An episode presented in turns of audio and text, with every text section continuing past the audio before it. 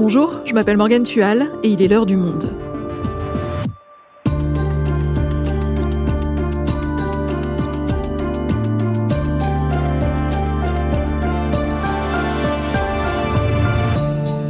Aujourd'hui, c'est le jeu vidéo le plus attendu de l'année, le dernier opus de Zelda. Il est sorti ce vendredi 12 mai sur Switch, il s'appelle Tears of the Kingdom. Dans ce jeu d'aventure, le héros, Link, devra à nouveau sauver le royaume d'Hyrule du maléfique Ganon.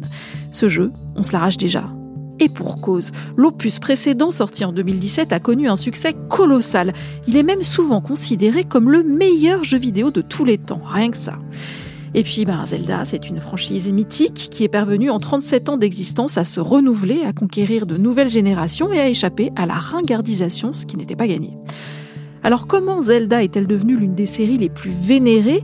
Qu'a-t-elle de si spécial pour réussir à conquérir les gamers acharnés et les joueurs occasionnels?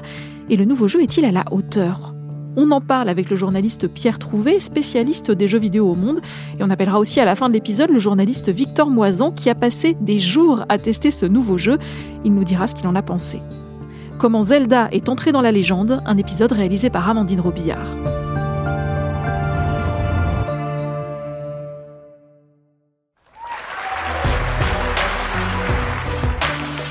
La conférence est sur le point de se terminer. Nous sommes à l'E3, l'énorme salon du jeu vidéo qui se tient chaque année à Los Angeles, et Nintendo vient de faire une série d'annonces réjouissantes. Le public est repu.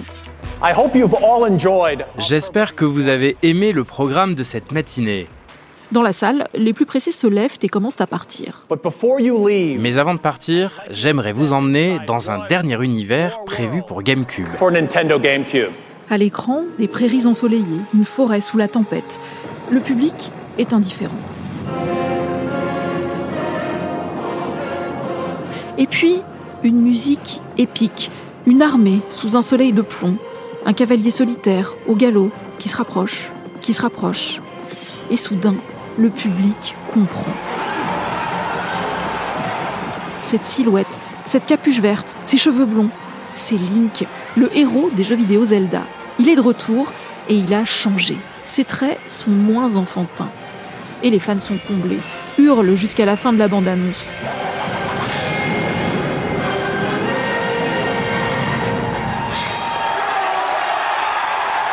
jusqu'à l'ultime surprise que leur fera Nintendo ce jour-là.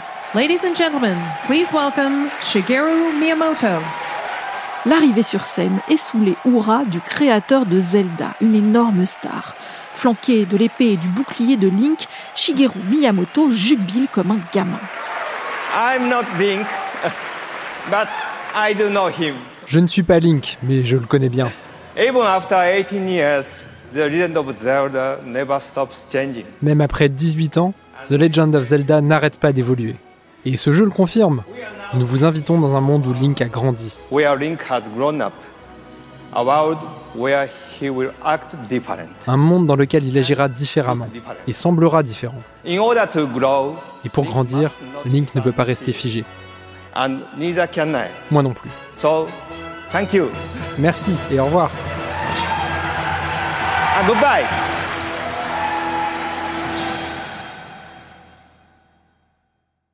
La scène qu'on vient d'entendre date de 2004 et on sent hein, l'enthousiasme du public quand il découvre qu'un nouveau Zelda va sortir. Et là, aujourd'hui, on est quasiment 20 ans plus tard et un nouveau jeu sort, Tears of the Kingdom, et l'excitation est au même niveau. C'est vrai que c'est fou de se dire que c'était il y a presque 20 ans et que le jeu vidéo a tellement changé depuis. Hein. Le jeu vidéo, euh, c'est des plateformes différentes, c'est un public différent, mais par contre, quelque chose qui n'a pas changé en ce moment, on peut le voir, l'enthousiasme pour la saga Zelda. Ce jeu, Tears of the Kingdom, on peut dire que c'est le plus attendu de l'année, voire même le plus attendu, je pense, hein, depuis le confinement. Et des phénomènes comme ça, on n'en a pas beaucoup. Hein. Je pense que le prochain, euh, ce sera GTA 6, mais ça, c'est pour dans quelques années. Il va vraiment, vraiment, euh, en plus, attirer beaucoup de joueurs, puisque c'est l'une des exclusivités de la console la plus vendue l'année dernière, une console euh, qui est la troisième console la plus vendue de tous les temps, donc la Switch. Et euh, Nintendo a réussi, depuis l'annonce du jeu en 2019 à l'E3, à faire monter l'attente des joueurs. Ils ont un peu gardé le secret sur l'intrigue, jusqu'à ce qu'il y a quelques jours, hein, le jeu a fuité en ligne. Mais bon, Beaucoup euh, attendent le 12 mai pour mettre la main sur euh, cette suite directe de Breath of the Wild, un des jeux phénomènes des dernières années.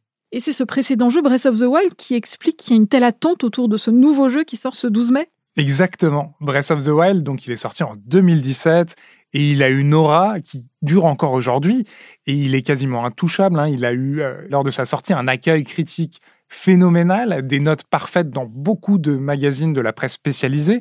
Il a même été considéré euh, parmi les meilleurs jeux de tous les temps dans un des derniers classements du site internet américain IGN. Euh, il s'est vendu à 29 millions d'exemplaires. Et en fait, là, Nintendo a, fait comprendre aux fans qu'en fait, qu'ils allaient pousser encore plus loin cette formule qui est considérée pour beaucoup comme une formule parfaite, et que donc euh, les fans pensent que Breath of the Wild n'est qu'un brouillon de ce que sera euh, Tears of the Kingdom. Mais alors, qu'est-ce qu'il a de si spécial ce jeu sorti il y a 6 ans, qui pourrait donc en faire un des meilleurs jeux vidéo de tous les temps? À première vue, rien du tout. C'est un jeu qui n'a rien inventé. Il reprend la formule Zelda dans tout ce qu'on connaît de basique, quoi.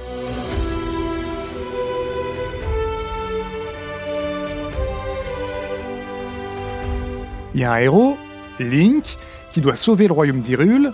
Le méchant, c'est Ganon, toujours le même. Et euh, pour ça, il est aidé par la princesse Zelda, donc qui donne son nom à la série. Pour réussir à faire tout ça, il va arpenter un royaume, résoudre des énigmes, combattre des monstres, rencontrer des personnages hauts en couleur. Tout ça, c'est vraiment dans les fondamentaux. L'histoire de la famille royale d'Hyrule est intimement liée à celle du fléau, ce monstre que l'on nomme Ganon.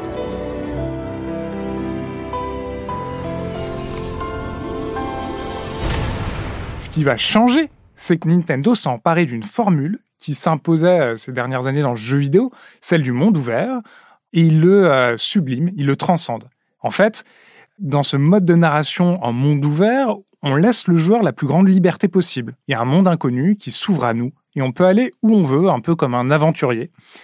Et donc, euh, on peut dire qu'il y a six ans, au moment où, Zelda Breath of the Wild est sorti, les, jeux les plus populaires, c'était comme Assassin's Creed, The Witcher 3 ou Skyrim, mais ils avaient encore euh, des choses comme des murs invisibles ou euh, des moyens de guider le joueur pour pas qu'il s'ennuie ou pour pas qu'il se perde, avec des balises un peu comme un GPS ou des indicateurs qui jaillissent à l'écran euh, dès lors qu'on arrive dans des endroits où il y a des choses à faire. Et en fait, dans Zelda Breath of the Wild, on fait rien de tout ça. Le jeu, il ne prend pas du tout par la main. Il nous envoie au milieu de nulle part et il nous dit débrouille-toi. L'autre atout aussi de ce jeu, c'est de nous proposer d'expérimenter. On a vraiment euh, beaucoup d'interactions avec l'environnement. hein. Il y a des objets, euh, des pouvoirs euh, qui nous permettent de dynamiser notre créativité. Je dis par exemple, quand on coupe un arbre, on trouve un tronc. Quand on met ce tronc dans, l'eau, en fait, ça, nous permet de traverser des rivières qui sont infranchissables. Et il y a plein de solutions, en fait, d'exploiter ce pouvoir de la physique qui fait que six ans plus tard, bah, on a encore des gens qui s'échangent des vidéos où ils font des trucs qu'on soupçonnait même pas possible de faire dans le jeu. Et donc le succès de Breath of the Wild, c'est d'avoir réussi à la fois de reprendre un univers très fort euh, dans le cœur et dans l'esprit du monde du jeu vidéo, et en même temps de le réinventer.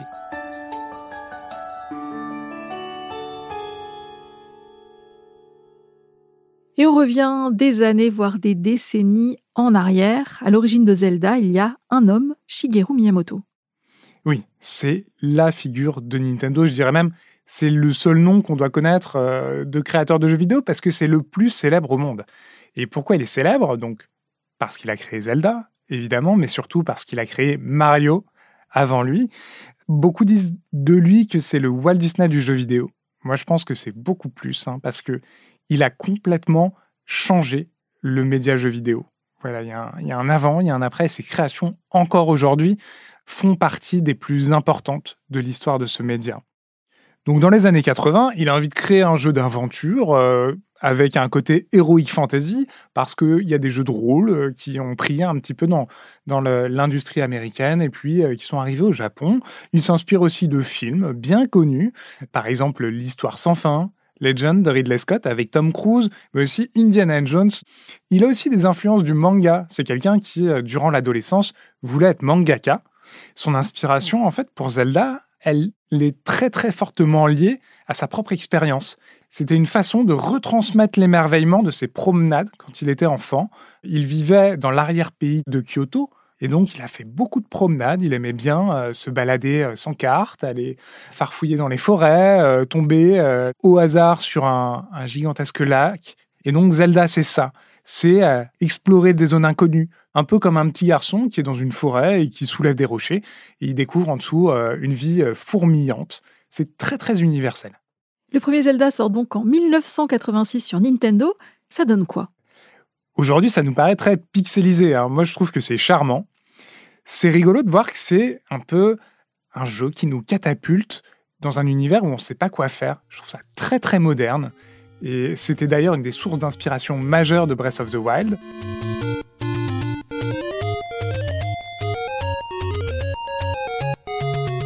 C'est euh, un jeu qui repose sur trois choses. L'exploration, les combats, euh, des énigmes généralement passionnante. Ce qui est drôle, c'est que ce jeu, il est complètement opposé à ce que Miyamoto a fait avec succès euh, quelques mois plus tôt avec Super Mario Bros. Donc Super Mario Bros, c'est très facile, on comprend tout de suite où on doit aller, on va de gauche à droite, euh, on saute quand il y a des ennemis et des obstacles. Dans Zelda, dès le début, on est un peu perdu. C'est un jeu difficile, je trouve, au premier abord. Hein. Et ce qui est intéressant, c'est que le jeu vidéo, à cette époque-là, était surtout pensé, euh, ou en tout cas, euh, dans son marketing, hein, ses publicités destinées aux enfants. Et là, on est vers un truc un petit peu plus mature. Et ça, ça a beaucoup marché auprès du public. À l'époque, ça a été un succès. Ça s'est vendu à près de 7 millions d'exemplaires. Et euh, ça prouve bien que dans, les débuts du jeu vidéo encore, hein, et bah, un jeu dans lequel c'est pas la force brute qui prime, c'est l'intelligence. Ça peut avoir du succès et on peut tous s'identifier à ça. Et je trouve que c'est ça qui fait aussi euh, l'attachement du public à cette série et le fait que ça passe d'une génération à une autre. Et pourtant, le deuxième Zelda sort très peu de temps après, et là, c'est un échec énorme. Oui, ils ont essayé de réinventer la formule, et ça prend pas du tout. Mais c'est aussi un peu la force de cette franchise, hein. Cette prise de risque. Miyamoto est quelqu'un de très iconoclaste, et c'est ce qui fait qu'elle dure depuis 37 euh, ans elle a toujours su se réinventer et prendre des risques. Oui, c'est justement ce que disait Shigeru Miyamoto dans l'extrait qu'on a entendu tout à l'heure. Oui, et le fait qu'il est peu à peu monté dans l'échelle hiérarchique de Nintendo fait qu'il a laissé la main. Il a pris sous son aile de nouveaux développeurs qui ont apporté plein de nouvelles idées. En gros, ça a donné une, dynamique assez vertueuse et ce qui fait qu'à chaque époque, Zelda a souvent été euh, l'un des jeux les plus euh, réussis de son temps. Et c'est donc ce qui s'est passé en 1998, un peu avec euh, Ocarina of Time, qui là, le premier épisode en 3D, a été un tremblement de terre sur la planète jeux vidéo. Qu'est-ce qu'il avait de si extraordinaire ce jeu en 1998 Il réussit à poser les bases du jeu d'aventure en 3D. On a beaucoup dit qu'avec d'autres jeux hein, comme Half-Life ou Metal Gear Solid, c'est un des parrain du jeu vidéo moderne. C'est l'une des plus grandes influences du jeu vidéo moderne. Euh, voilà, l'un des euh, coproducteurs de GTA V dit que ceux qui n'ont rien emprunté à Zelda et Mario 64 sont des menteurs. Donc, lui aussi, comme Breath of the Wild, hein, il y, a des similarités. Il a été l'un des jeux vidéo les mieux notés de son temps. C'est assez fou de se dire qu'il euh, a inventé un peu la grammaire du jeu d'aujourd'hui, peu comme si quelqu'un se mettait à écrire et inventait la virgule.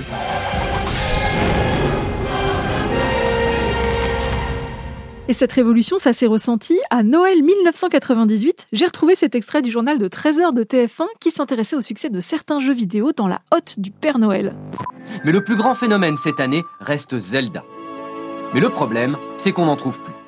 On est en rupture, ce sera pour la semaine prochaine ou fin de cette semaine. Je cherche, je ne trouve pas, je sais qu'il est en rupture de stock euh, dans pas mal d'endroits. Et oui, le premier jour de sa mise sur le marché, tous les exemplaires disponibles de Zelda se sont vendus en deux heures. Et depuis, on attend. Voilà en tout cas une belle preuve de réussite. Ça, Pierre, euh, c'est ta génération, je crois. Tu devais être ado à l'époque, si je dis pas de bêtises. Tu y avais joué à ce moment-là? Oui, oui, moi je l'ai eu pour mes 13 ans. je m'en souviens, euh, très très bien parce que ça m'a fait un choc profond. On dit souvent que le meilleur jeu vidéo, c'est celui de quand on avait 13 ans. Alors pour moi, ça se vérifie bien avec Ocarina of Time. Je pense que ça se vérifie aussi pour ceux qui avaient 13 ans quand est sorti euh, Breath of the Wild. Et donc, euh, chaque génération s'approprie un Zelda en particulier. Là, je me demande si Tears of the Kingdom, d'un coup, pour les, les jeunes qui sont nés en 2010, ce sera pas le meilleur jeu de leur vie. Alors on va parler justement de Tears of the Kingdom. Il vient de sortir et après tout ce qu'on vient de dire, on comprend mieux hein, le poids de cette franchise Zelda. Quel est l'enjeu de cette sortie pour Nintendo? C'est l'une des dernières grosses, grosses exclusivités de la Switch. Hein. C'est une console qui arrive en fin de cycle. Elle est, elle est sortie en 2017. Les blockbusters, en général, c'est fait pour repousser les limites techniques. Mais là, non, on est sur un matériel un peu vieillissant. Et euh, Nintendo va juste devoir prouver son savoir-faire en termes de création de jeux. Et en même temps, l'enjeu pour eux, euh, ils jouent quand même à moyen terme. Hein, parce qu'ils n'ont pas eu énormément de jeux qui ont cassé la baraque dans les années 2020 c'est-à-dire qu'il y a eu Animal Crossing, c'était un énorme succès, hein. mais euh, les autres très grands succès et incontournables de la console, qui commencent à dater, hein. c'est Mario Kart 8, c'est Mario euh, Super Mario Odyssey. Donc Zelda Tears of the Kingdom, c'est aussi une façon de donner une bulle d'oxygène au catalogue de la Switch. Alors que vaut-il ce jeu? Pierre, toi, pour de sombres questions d'agenda, tu n'as pas pu tester le jeu comme il se doit. C'est donc Victor Moisan qui s'en est chargé pour Le Monde. Il est journaliste, basé à Kyoto et auteur du livre Zelda, le jardin et le monde.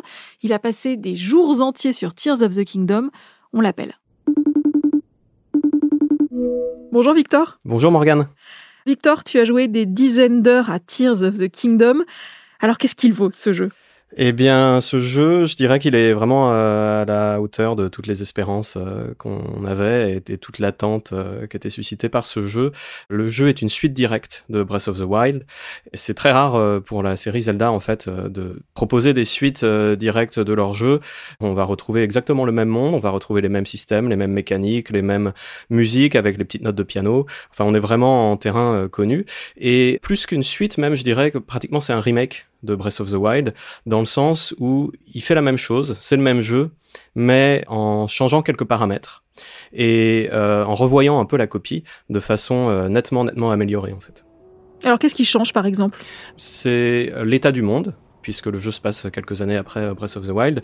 Donc on va retrouver le royaume d'Hyrule et il s'est passé des choses euh,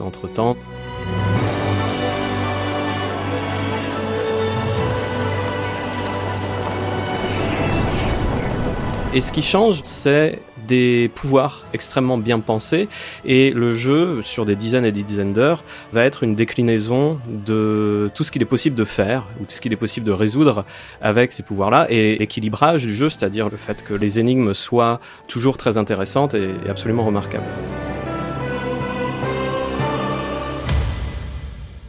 Donc toi, personnellement, le jeu t'a conquis, t'as été émerveillé oui, je suis absolument conquis. C'est vraiment un jeu monde. On a l'impression qu'on pourrait y vivre pendant plusieurs mois, voire plusieurs années même. Et chaque fois qu'on sort d'une session de jeu, on a l'impression d'avoir vécu des aventures. Et est-ce que c'est un jeu pour tout le monde? Est-ce que c'est pour nous si, par exemple, on n'a pas joué au précédent opus, et puis même si on ne joue pas beaucoup aux jeux vidéo? Oui, je pense dans la mesure où euh, c'est la version supérieure et définitive de Breath of the Wild et on peut sortir de là en ayant l'impression qu'elle remplace en fait le jeu de 2017. Mais il faut quand même euh, noter que le, le, jeu est assez difficile. Mais assez vite, en fait, on se sert d'outils pour apprendre et pour progresser. Et le jeu est plus engageant, par exemple, que Elden Ring au niveau de l'esthétique pour euh, pour les joueurs ou les joueuses qui auraient du mal à entrer justement dans des dans des jeux assez hostiles, assez sombres où on on est euh, toujours euh, assailli par des ennemis. Euh, Zelda offre un cachet quand même qui est un peu plus un peu plus agréable.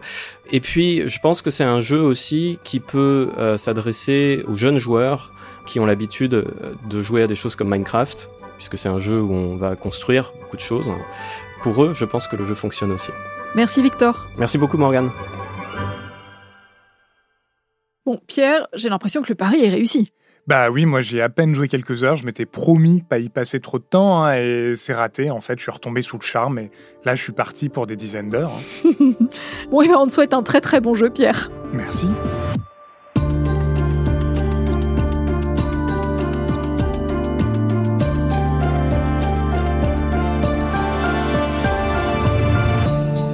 Et pour en savoir plus sur Zelda, je vous invite à vous connecter à la rubrique Pixel en vous abonnant sur notre site lemonde.fr. Vous y trouverez de nombreux contenus sur les jeux vidéo. C'est la fin de l'heure du monde, le podcast quotidien d'actualité proposé par le journal Le Monde et Spotify. Pour ne rater aucun épisode, vous pouvez vous abonner gratuitement au podcast sur Spotify ou nous retrouver chaque jour sur le site et l'application lemonde.fr. Si vous avez des remarques, des suggestions, des critiques, n'hésitez pas à nous envoyer un email à l'heure du monde @lemonde.fr. L'heure du monde est publiée tous les matins du lundi au vendredi. On se retrouve donc très vite. À bientôt.